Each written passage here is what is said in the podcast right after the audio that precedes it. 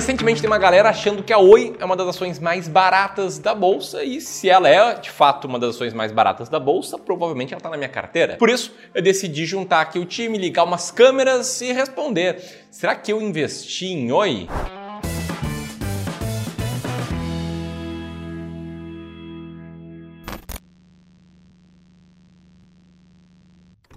Bom, então, antes de mais nada, vamos ao fato. A Oi é uma das empresas mais folclóricas da Bolsa Brasileira e, ó, inclusive, de acordo com essa tabela da Você SA, feita com dados públicos da B3, a Oi é a segunda ação com maior número de investidores pessoa física do Brasil. O que pode fazer pensar, poxa, tem uma galera que acha que tem um potencial enorme aqui.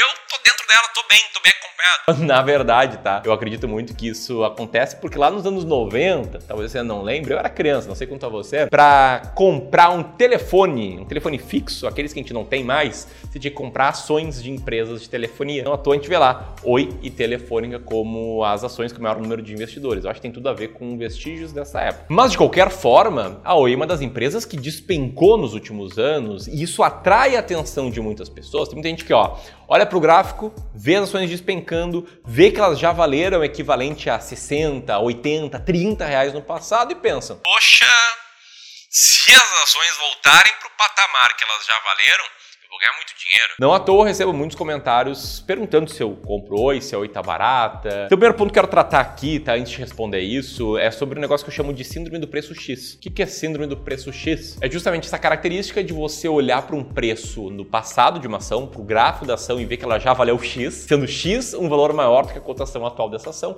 e comprar ela porque você acha que ela vai voltar para o preço que ela já teve no passado. Eu, inclusive, com pressões da Parmalat Milk 11 com essa mesma síndrome. Eu achei que ela fosse voltar ao preço que ela tinha no passado, a cotação que ela tinha no passado, e acabei quebrando a cara e perdi muito dinheiro, inclusive, naquela ocasião. Atualmente, as suas ações são divididas dessa forma, entre esses acionistas, sendo uma empresa com um free float bem alto, um free float de cerca de 90%. Sobre dividendos, tá? quem é raiz vai lembrar e vai comentar abaixo, vai se lembrar que é raiz, vai dar um like no vídeo, vai lembrar que a Oi ela era tida na década passada como uma ótima pagadora de dividendos. Inclusive, ela chegou a ter um dividend yield superior a 10% entre 2012, 2013 e 2014, antes de declarar recuperação judicial. Num caso típico em que dividendo distribuído não é sinal de que a empresa está tudo bem. Inclusive, nessa época, a Oi estava se endividando muito e usando os dividendos aí para remunerar os acionistas, tinha um peso do Estado nela, aquela coisa. Inclusive, naquela época tinha muita gente que gostava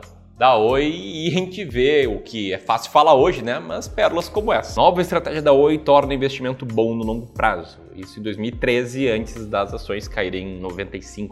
Bom, se até aqui você está gostando do vídeo, está gostando das informações, te convido a dar um like. Isso é um sinal bem interessante para o YouTube, para que esse vídeo chegue a mais e mais pessoas. E se você quer de paraquedas aqui, prazer. Meu nome é Ramiro Gomes Ferreira, sou gestor de investimentos e te convido também a te inscrever aqui no canal. Quando você vai se inscrevendo, quando você vai deixando seu like, deixa eu te explicar como é que eu invisto e dar um contexto para eu te responder se eu tenho ações da Oi, sim ou não, se elas estão baratas, sim ou não. Basicamente, eu sigo uma estratégia clara um método uh, baseado apenas em números, né, que é chamado de método quantitativo. Nesse método quantitativo, eu tenho dois princípios principais. Primeiro, filtrar empresas que não servem, eu coloco uma série de filtros e vou eliminando diferentes empresas, para depois selecionar as ações com maior earning yield, ações mais baratas. Earning yield, para quem não sabe, é a relação entre lucro operacional e valor total que alguém tem que pagar para comprar uma ação. Quando eu falo que esse é meu método, eu não tirei esse método da cabeça.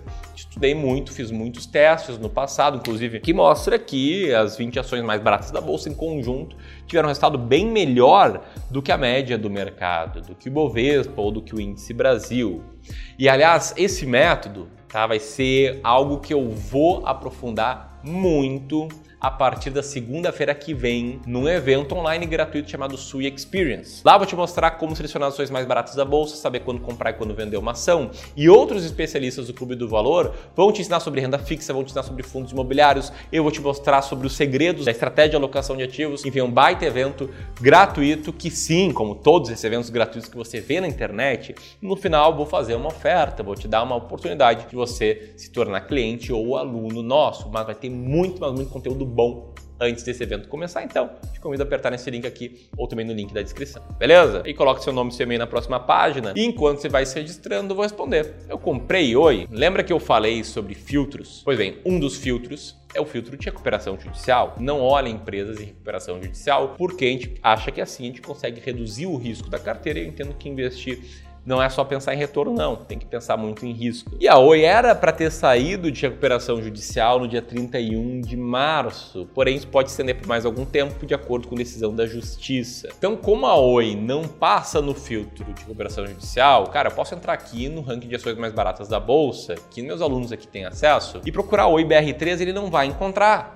Por quê? Porque a Oi não está nesse que ela foi filtrada. Ainda assim, achei muito importante te explicar como é que eu seleciono ações para que você entenda que uma ação barata não é uma ação cotada a 90 centavos ou 80 centavos. A cotação não tem nada a ver com preço. Preço é uma medida que é uma comparação entre lucro que a empresa gera, o lucro operacional, com o valor pago por ela. Tem ações de 25, 30, 40 reais que são muito mais baratas do que ações de 6, 7, 8, 10 reais, entendeu? Ação barata não tem a ver com cotação. Espalhe essa mensagem para quem você conhece, deixa aqui teu comentário e se quiser seguir esse papo, te inscreve lá no Sui Experience. Espero lá, um abraço.